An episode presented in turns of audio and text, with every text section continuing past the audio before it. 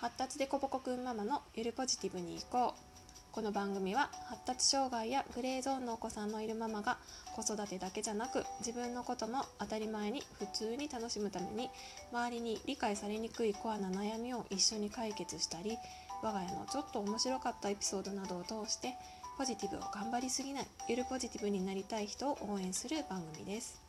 はいということで第7回ゆるポジをお送りします。えー、今日は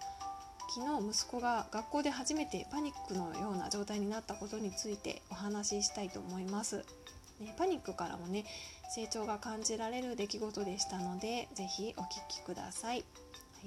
はい、息子は、えー、だいたいいつも学校から帰ってくると真っ先にトイレに駆け込むんですね。っていうのもあの小学校が1,000人規模の人数の学校なので帰りは玄関に子どもたちが殺到しないように教室の前でクラスごとに並んでから時間差で先生が調整して玄関に行くようになってて、まあ、いつ教室前を出発するかわからないんですよ。でまあその間にトイレに行くから待っててとか先に行っててとかっていうのを、まあ、息子は言える感じでもなくってそもそも、まあ、いつ出発するのかわからないことにドキドキ不安でトイレに行っておこうっていう発想がないんですね。で、まあ、帰ってくると玄関にランドセル投げ出してそのままトイレに駆け込むっていうのが、ま、いつもの様子なんですけど昨日はね玄関開けたらなんかすごい剣幕で怒ってるんですよ。ですごい怒ってたんですけど、まあ、少しずつ話を聞いていくとあの学校のその上履きから外履きに履き替えて校舎出てすぐのところにいきなり運動場っていう感じじゃなくってレンガで舗装された通路のような部分があるんですね。でそこを走ってたら後ろから知らない先生にいきなり大声で怒られたっていうことだったんですね。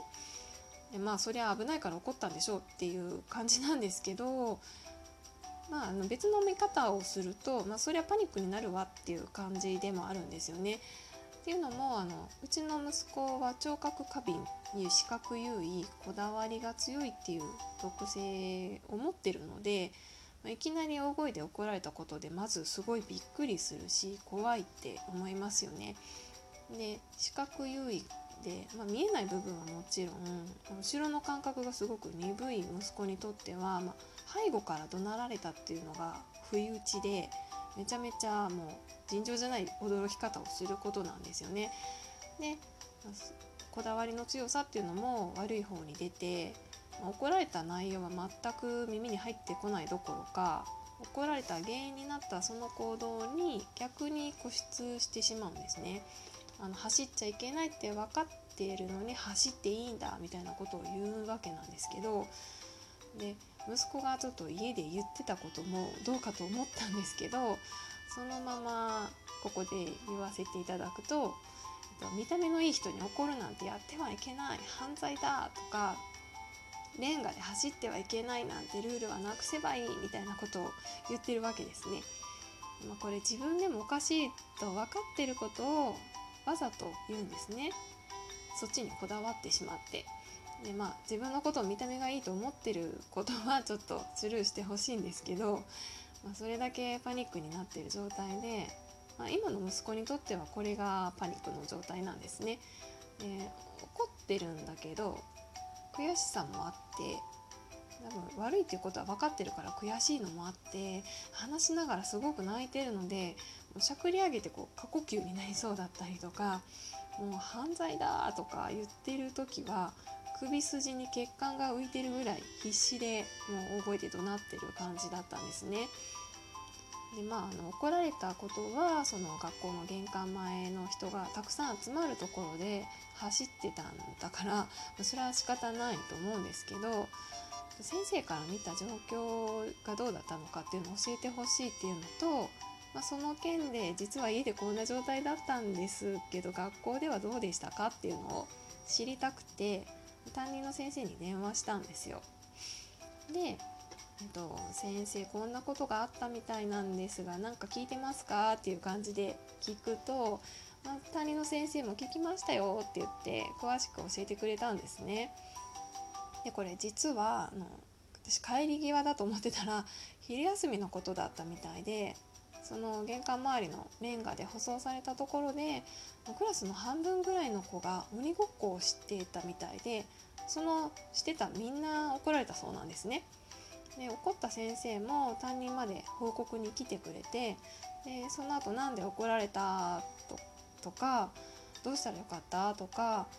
で先生もみんなが嫌いだから怒ったんじゃなくってもう怪我したら危ない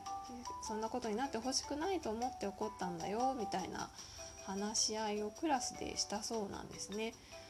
でその5時間目の間も息子はずっと静かに泣いてたみたいなんですけど、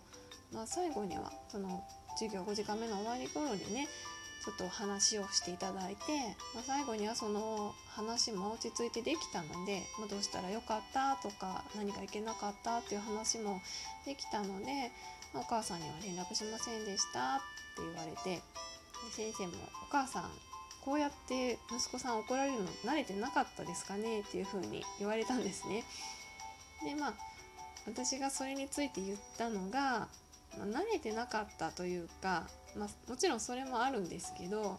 楽しくはしゃいでたところからのドカーンと怒られた感じだったのでその落差が激しくて気持ちをどう収めていいかわからないとか驚いたっていう感じですねもう驚いて気持ちをどう収めていいかわからなくてパニックになった感じですかねっていうことを言ってでまあ不謹慎かもしれないけどそれだけみんなとはしゃはしゃげるぐらい楽しく鬼ごっこしていたっていう様子を知れて正直私今嬉しいんですって返したんですよ。でそしたらね、うちは多分すごく毎年いい先生に担任をしていただいてるなと思うんですけどその先生も「私もそう思ったんですよ」っていう言われてこの怒られた鬼ごっこのメンバーに入ってたの？って思いましたって言ってくださったんですね。で最近の様子もねクラスでみんなの前で堂々と発表したりとか、まあ、ハンデの友達ともやりとりもやり取りもできていて友達からも「今日誕生日だね」ってお祝いされてたりとかまあ、そうやってこううまく友達と交流できていることにすごく成長を感じてますって先生が言ってくださったんですね。でだから明日もまあ今日も鬼ごっこしようっていうぐらいの気持ちで学校に、ね、楽しく来てほしいですっていう風に最後に言ってくださったんですけどまあね多分この担任の先生みたいな神対応の先生ってすごく少ないのかなとかもう本当にありがたいことだなっていうふうに思うんですけどあの一見いつものパニックだとかあまたいつもの感触だって思ってしまうようなことでもよくよくその原因を聞いてると、まあ、こんな成長があってのパニックや感触だってこともあると思うので前回ですね第6回の親の方がアップデートしなくちゃっていう話に通じるのかもしれないけれど一見ネガティブな出来事からもこうやってお子さん本人の成長を感じて共有して喜べたらいいなと思いましたのでお話しさせていただきました。ね、それにあの昼休みに起こった出来事なのに泣きながらでも5時間目の英語の授業も教室でちゃんと受けてその後クラスのね話し合いにも参加できて家に帰ってくるまでその爆発しそうなね気持ちを我慢することができたっていうのもすごいことですよね。ねそこは褒めて悔しかったねとか大変だったねってねぎらってあげて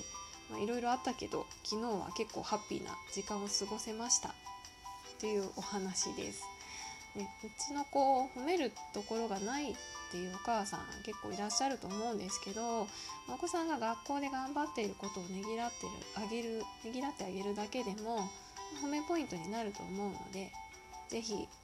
そういうのを取り入れてみていただければ嬉しいです。はいということで第7回発達でこぼこくんママのゆるポジティブに行こう。今日はこれで終わりにしたいと思います。次回も楽しみにしていてください。春でした。